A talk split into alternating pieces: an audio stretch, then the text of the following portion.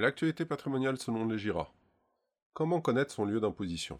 Ça a l'air d'être une question simple, et pourtant, elle est bien plus complexe qu'il n'y paraît. Lorsque l'on parle d'impôt, la notion de territorialité est importante, tout comme celle de la résidence fiscale. Cette notion est fortement corrélée au lieu d'imposition d'un contribuable, le tout étant de savoir comment est-il déterminé. La détermination du lieu d'imposition. Conformément à l'article 10 du Code général des impôts, le lieu d'imposition pour l'impôt sur le revenu se doit être unique. Il se trouve soit au lieu de résidence en France des contribuables, soit au domicile principal s'il possède plusieurs résidences. L'administration fiscale rattachera le foyer à la direction régionale des impôts du lieu de domicile. En cas de changement de domicile au cours de l'année, on retiendra comme lieu d'imposition l'adresse du contribuable au 31 décembre. Mais vous imaginez bien qu'il existe des cas particuliers. Et, comme tout cas particulier, en voici une liste non exhaustive.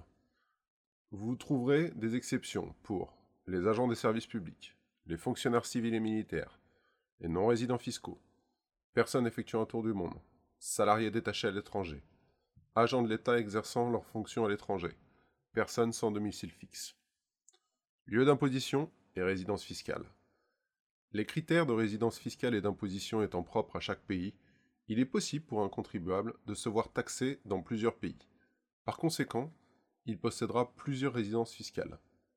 Pour la France, les règles de détermination de la résidence fiscale sont définies à l'article 4A du CGI.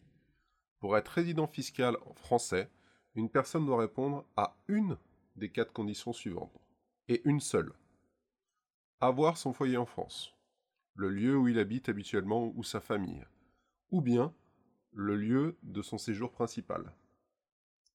Exercer, en France, une activité professionnelle principale, salariée ou non.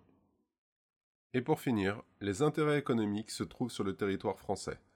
Cela représente un critère très large pouvant correspondre aussi bien au lieu où le contribuable a effectué ses principaux investissements qu'au siège de ses affaires s'il s'agit d'un entrepreneur ou bien du lieu où il tire la majeure partie de ses revenus. Mais rassurez-vous, il existe des conventions fiscales entre la France et beaucoup de pays permettant d'éviter la double imposition des revenus. Il est facile de les trouver sur Internet, le tout est d'anticiper et de se renseigner avant de partir à l'étranger.